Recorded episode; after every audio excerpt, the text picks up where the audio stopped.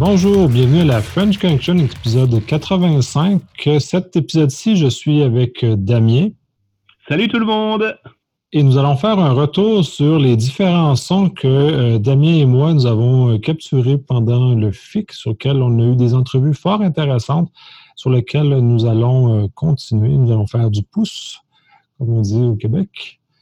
Donc, essentiellement, ben, puis ça me permet l'occasion aussi en même temps de faire un peu un autre tour sur mon appréciation générale du, FIC. Puis je reviens encore sur le fait, pour moi, le, tout, tout le volet RGPD, c'est un énorme apprentissage. Ça a été beaucoup d'informations, ça a été très utile parce que ça m'a permis de mieux comprendre le contexte, ça m'a permis de mieux comprendre euh, les, éléments de réflexion associés à ce genre de choses-là. Et euh, par ailleurs, j'ai eu l'occasion de euh, assister à une présentation de justement un des architectes principaux du RGPD quand même. Ouais, c'est ça. J'ai eu la chance de participer à une conférence et donc du coup, mon cousin euh, québécois a pu aussi participer et on a eu énormément de chance parce que c'était au moment où la neige euh, était tombée en gros flocons sur l'île. Donc autant dire que c'était pas 2 mètres hein, mais 20 cm mais c'était quand même la fin du monde. Ça a beaucoup fait rire Nicolas d'ailleurs. Mais plus sérieusement cette conférence était intéressante euh, d'un point par exemple législatif.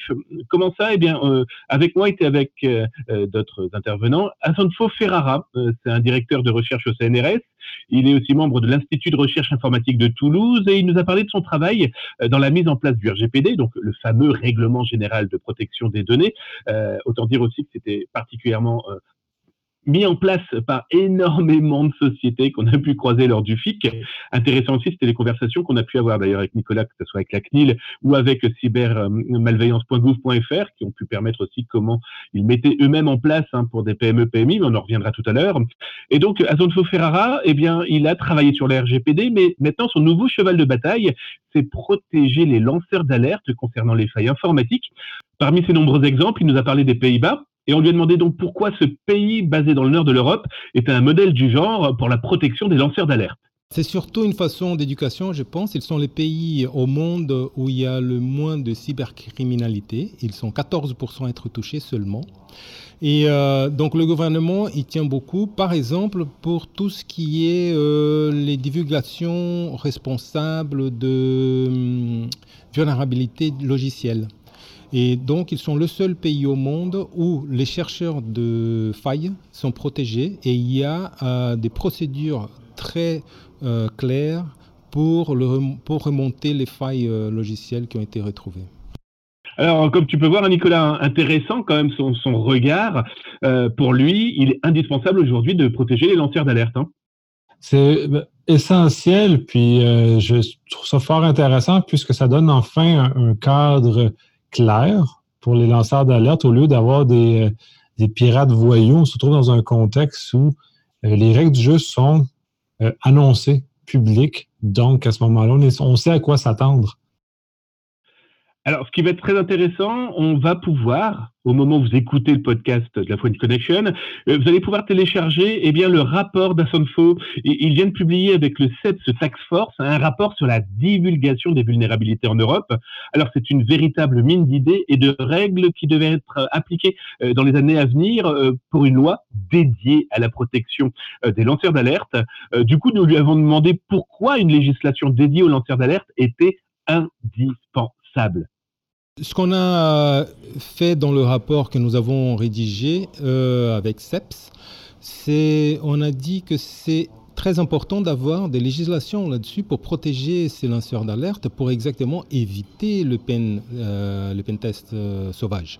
Il faut que tout ça soit encadré de façon claire par le marché. Donc les acteurs de marché, les industriels doivent avoir des procédures claires qui sont décrites dans leur site web, par exemple, pour que les gens puissent trouver des failles et euh, lancer des alertes de façon à ce que, par exemple, en France, l'ANSI soit au milieu de la boucle, les certes, sinon pour que la chose puisse se faire de façon légale, bien faite, pour qu'il y ait des patchs, pour que personne soit en fait en position euh, vulnérable dans tout ça. Bah, La France est le deuxième pays le plus important dans le monde dans ce, dans, dans ce cas, parce que la seule chose qu'il ne fait pas en ce moment, c'est protéger totalement le, lanceur d'alerte et les chercheurs de failles. Mais sinon, les procédures en France sont très bien. Et euh, le problème, c'est que euh, le monde cyber ne connaît pas de frontières, et donc euh, être protégé en France ou aux Pays-Bas ne suffit pas si on n'est pas éduqué complètement pour savoir où trouver les problèmes. Donc, si on va par la sensibilisation et par l'éducation, on peut avoir euh, un espoir de, comment dire, pas de résoudre la situation, mais d'être dans une meilleure situation dans une dizaine d'années. Et mais c'est pas que la législation qui va résoudre euh, la situation, c'est les incitations et surtout l'éducation et la sensibilisation. Ouais, donc tu vois, c'est vraiment, c'est voilà, ça y est, c'est enfin rentré, euh, eh bien, dans les rouages des différentes têtes de nos élus, des législations en, en devenir. En, tout cas, moi, je trouve ça plutôt cool, hein, parce que bon, je vais pas vous le cacher, ça fait 25 ans que je suis dans ce milieu, en tout cas, en tentant d'être un lanceur d'alerte le plus propre et le plus efficace possible. Je pense que ça sera une législation qui sera intéressante aussi pour tous ces gens qui font du pentest sauvage, hein, on en parle souvent, mais il faut pas être dupe, ça existe. Et donc, du coup, s'ils prouvent qu'ils font ça pour véritablement aider, qu'une loi les protège, je trouve ça plutôt bien foutu. Mais au-delà du fait qu'il y a une loi qui les protège, qui est déjà bien, euh, ça demeure un encadrement clair, autant pour les entreprises que pour justement les lanceurs d'alerte et euh, ceux qui font des pentests plus ou moins autorisés dans ce cas-ci. Donc, on a un bénéfice pour tout le monde, puis ça va enlever un peu ce qu'on voit euh, aux États-Unis, où les compagnies vont tendance à vouloir poursuivre les lanceurs d'alerte au lieu de collaborer avec eux.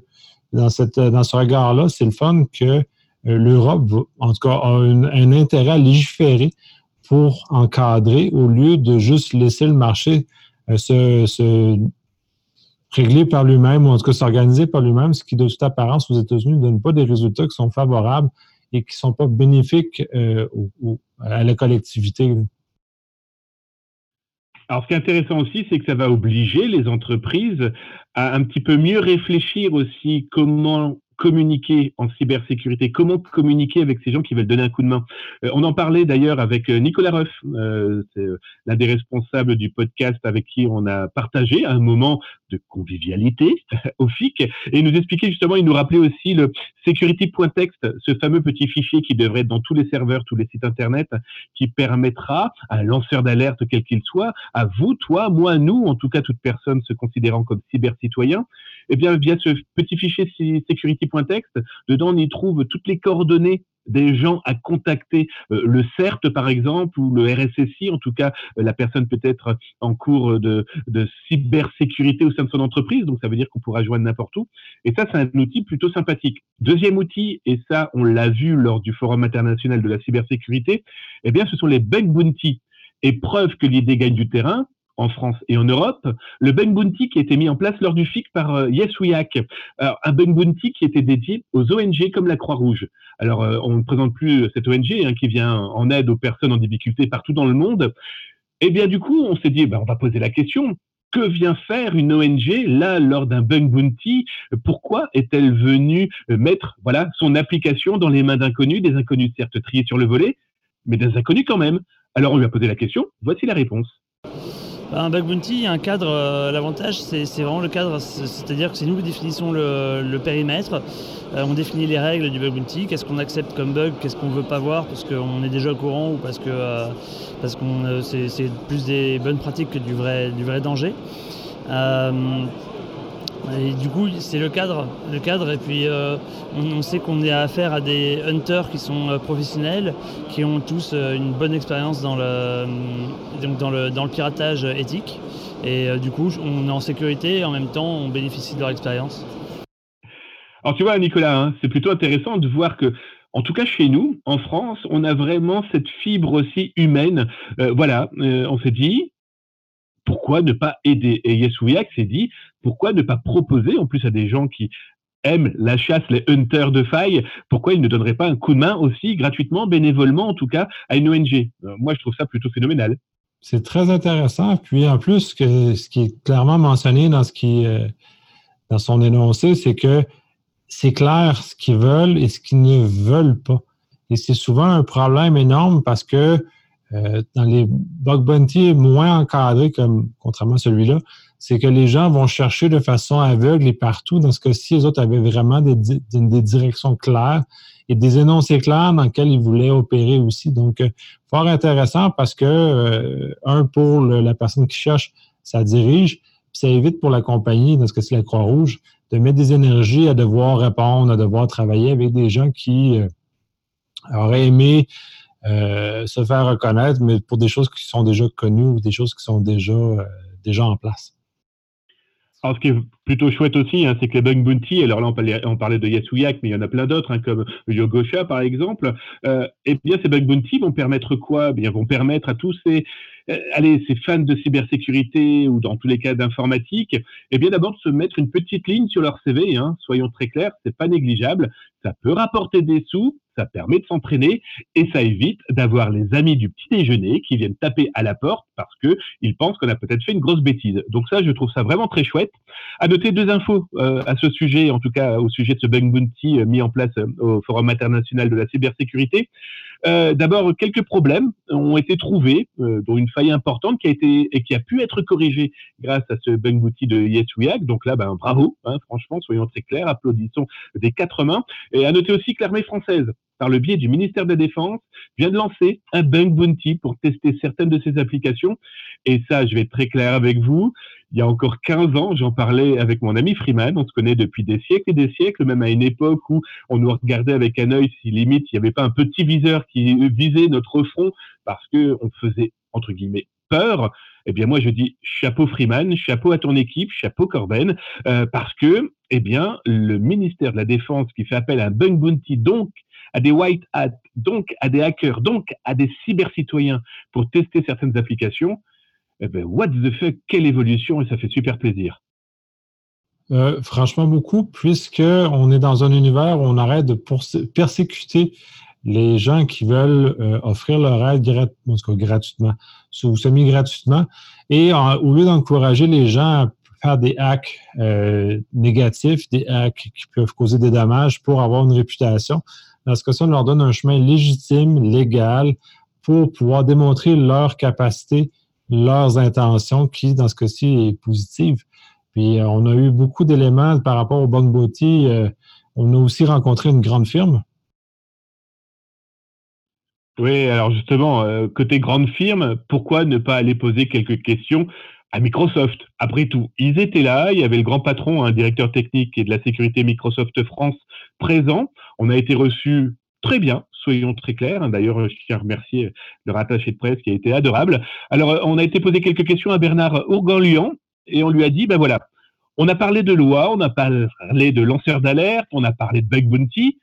Donc, du coup, on a été demandé au gérant américain, qui était donc présent au FIC, euh, vous, vous faites du cloud, vous faites de la cybersécurité. En plus, on a pris un petit peu l'angle santé parce qu'on sentait que ça titillait beaucoup de sociétés, hein, parler de la protection des données, de la santé. Et donc, du coup, on a été demandé euh, comment des hôpitaux, des médecins, des kinés, des laboratoires pouvaient utiliser le machine learning pour travailler sans risque de se faire piller leurs données. Euh, Microsoft, on se doute bien, ils n'allaient pas nous dire oh mon Dieu, faites pas ça. Ils ont été plutôt rassurants. Mais du coup, ça permet d'avoir quelques lumières, en tout cas pour les gens qui ne sont pas noyés dans le nuage. En fait, le paradoxe, c'est que pour nous, ce qu'ils font, c'est une boîte noire complète. C'est-à-dire qu'on ne voit pas les données, on ne voit pas le code. Les données et le code sont chiffrés à travers des clés de chiffrement qui sont générées automatiquement par le processeur, sachant qu'en fait, il y a une extension du processeur Intel qui s'appelle SGX, mais il y a le même type d'extension qui existe sur AMD ou sur ARM, qui permettent en fait de créer une zone en mémoire, qui est une zone qui est entièrement chiffrée. La clé de chiffrement est générée automatiquement par le processeur lors du reset, donc quand on le démarre. Et en fait, cette zone, elle est totalement inaccessible par qui que ce soit. C'est-à-dire qu'en fait, pour nous, nos clients fonctionnent comme si on était finalement euh, une sorte de euh, fournisseur de calcul fournisseurs de stockage, mais la totalité des données qui, sont, qui entrent dans le processeur, elles sont chiffrées, seul le processeur est capable de les voir, elles ressortent chiffrées, donc en fait nous on voit rien. Donc ce qu'ils font, c'est une véritable boîte noire pour nous. Cette technologie, c'est une technologie qui nous permet effectivement euh, de faire en sorte que vis-à-vis de nos clients, il n'ait pas de crainte du fait qu'on ait accès à leurs données, parce que même si euh, un quelconque régulateur ou une quelconque NSA nous les demandait, on ne pourrait pas les leur donner, parce qu'en fait, on n'y a juste pas accès. Alors tu vois, Nico, hein, c'était vraiment intéressant quand tu, d'ailleurs, je regardais tes grands yeux s'illuminer quand euh, deux trois fois il a parlé de, données de santé, de machine learning, de cybersécurité. On va être très clair, hein. c'est un peu comme le serpent euh, dans le dessin animé de Disney qui vous regarde dans les yeux et qui fait et confiance. Bon, moi je reste toujours sceptique. Euh, toi qui es un vrai professionnel de la cybersécurité, on peut se dire quand même qu'il y a de plus en plus d'outils et d'armes qui doivent normalement protéger toutes ces données. C'est intéressant qu'ils mettent de l'avant toutes les technologies qui, eux, mettent en place justement pour protéger ces données-là. Euh, dans ce cas-ci, il est allé très technique, ce qui était quand même étonnant pour une personne de, sa hauteur dans l'organisation, mais fort intéressant de voir à quel point il est en maîtrise de son sujet. Euh, euh, c'est pas grand-chose à dire sur le fait qu'effectivement, euh, ces éléments de mémoire-là, je sais que d'autres compagnies vont utiliser des HSM, entre autres, pour chiffrer un peu les très forts là-dessus. Ils ont, des, ont quand même des processus robustes, éprouvés. Euh, comme j'avais dit dans le podcast spécial Poutine, euh, si Microsoft n'est pas de très grande maturité encore dans ce niveau-là, mais on voit clairement qu'ils mettent les efforts, on voit clairement qu'ils ont une volonté de rentrer sur ce marché-là. Ils font les choses euh, proprement, correctement d'entrée de jeu au lieu de faire plus une expérimentation comme Amazon a eu à expérimenter pendant plusieurs années où ils ont essayé des choses qui ont, bien fonctionné ou dans lesquelles ont très bien fonctionné aussi. donc, c'est fort intéressant.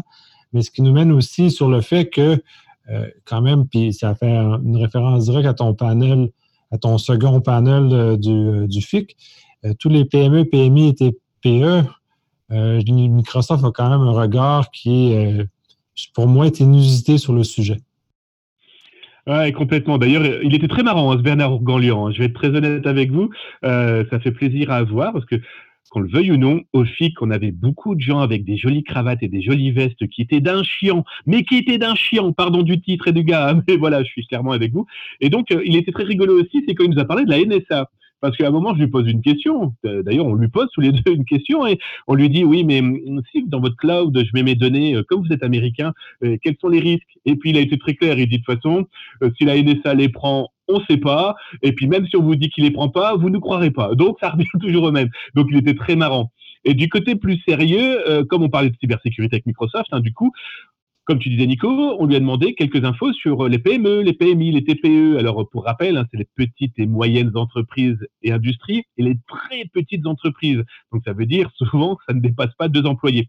Et donc, du coup, les petites et moyennes entreprises considérées quand même, faut-il le rappeler, comme les parents pauvres de la cybersécurité, car n'ayant pas les budgets, les hommes, ni le temps de se pencher sur ce sujet.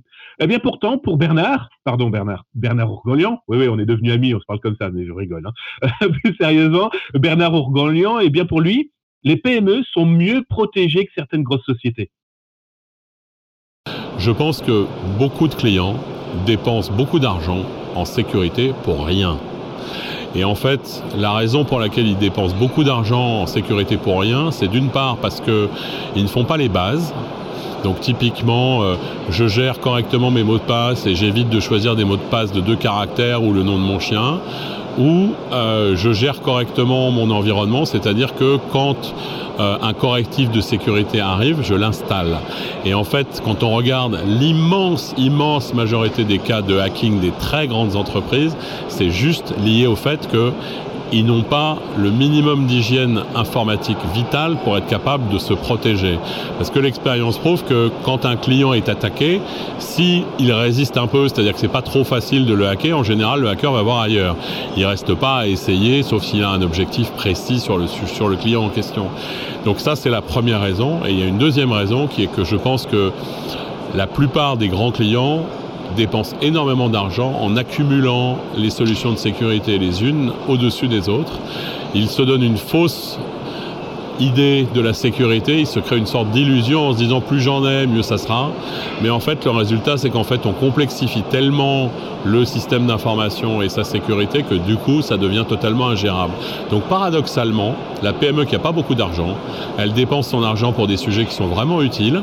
En général, elle ne se pose pas des questions sur le fait qu'il faille installer des patchs, elle le fait. Et donc bien souvent, les PME, contrairement à ce qu'on pourrait croire, sont mieux sécurisées que les plus grandes entreprises. Donc voilà, je ne sais pas ce que tu en penses, Nico, mais c'est quand même très étonnant d'entendre ce discours. Hein. Alors, on va pas se leurrer, hein. effectivement, quand lui dit ça, c'est qu'il espère que tout le monde est sous Windows et que tout le monde utilise le upgrade, les, mises à jour. Mais après tout, il n'a pas, pas si tort que ça quand on se dit que les PME n'ont pas les moyens de mettre 50 000 briques de cybersécurité et il suffit qu'il y en ait une qui casse. On prend juste les clouds d'Amazon hein, qui sont super sécurisés, mais si quelqu'un oublie de mettre la sécurité pour pas y accéder, eh bien on a toutes les données de l'entreprise qui peuvent fuiter. Voilà, je trouvais que son discours était plutôt intéressant. C'est un regard intéressant, effectivement, sur la sécurité pour les PME, PMI, TPE. Par contre, euh, lui assume que comme ces compagnies-là n'ont pas nécessairement les gens, ils vont tous procéder, ils vont tous exécuter l'hygiène de base systématiquement et sans se poser de questions.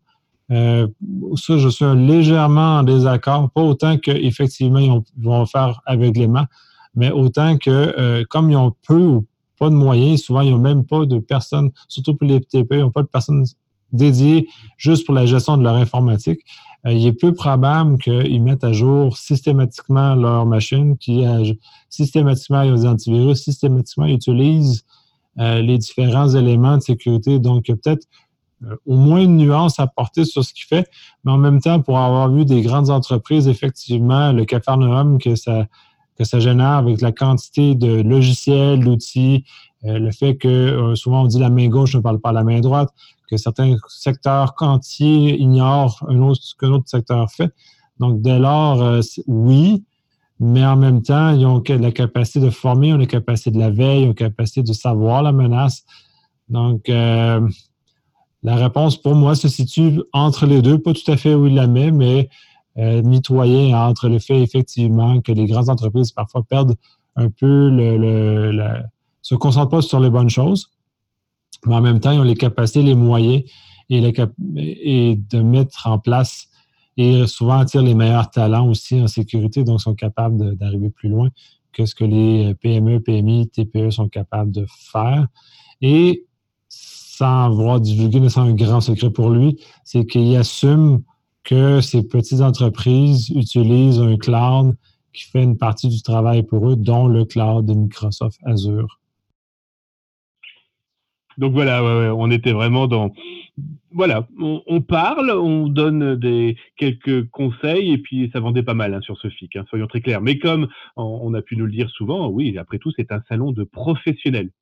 Donc voilà, Nico, j'espère que nos éditeurs ont apprécié euh, notre petite promenade. Alors bien sûr, ils n'ont pas pu apprécier la poutine. On vous laisse écouter hein, notre podcast spécial poutine à Lille. Oui, on a osé, on a osé, j'ai osé amener notre Québécois eh bien dans un restaurant lillois.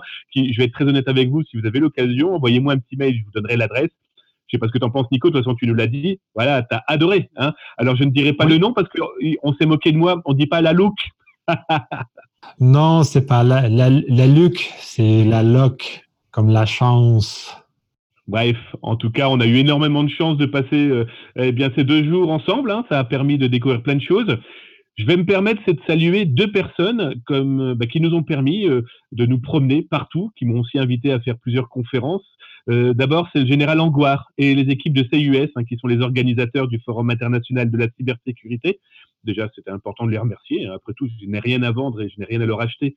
bah, la confiance est là et franchement, encore merci de nous avoir permis de faire tout ça. Et puis aussi, la reine des cavalières, je pense qu'elle va se marrer quand elle va m'écouter, ainsi que ses padawans, c'est Laetitia Percher. Euh, Bercher, pas Percher, si elle est un petit peu perché, mais ça, on ne peut pas lui dire. Mais plus sérieusement, Laetitia et son équipe de padawan, merci, de l'agence Oxygène. C'est eux qui gèrent la communication et franchement, dès qu'on avait besoin de quelque chose, un espace pour travailler, un espace pour enregistrer, un espace pour rencontrer des gens, un espace pour manger, eh bien, ils étaient présents. Voilà, ben c'est simple. Hein. Gros bisous. J'ai adoré, fait que à la prochaine. J'espère peut-être y retourner l'année prochaine aussi.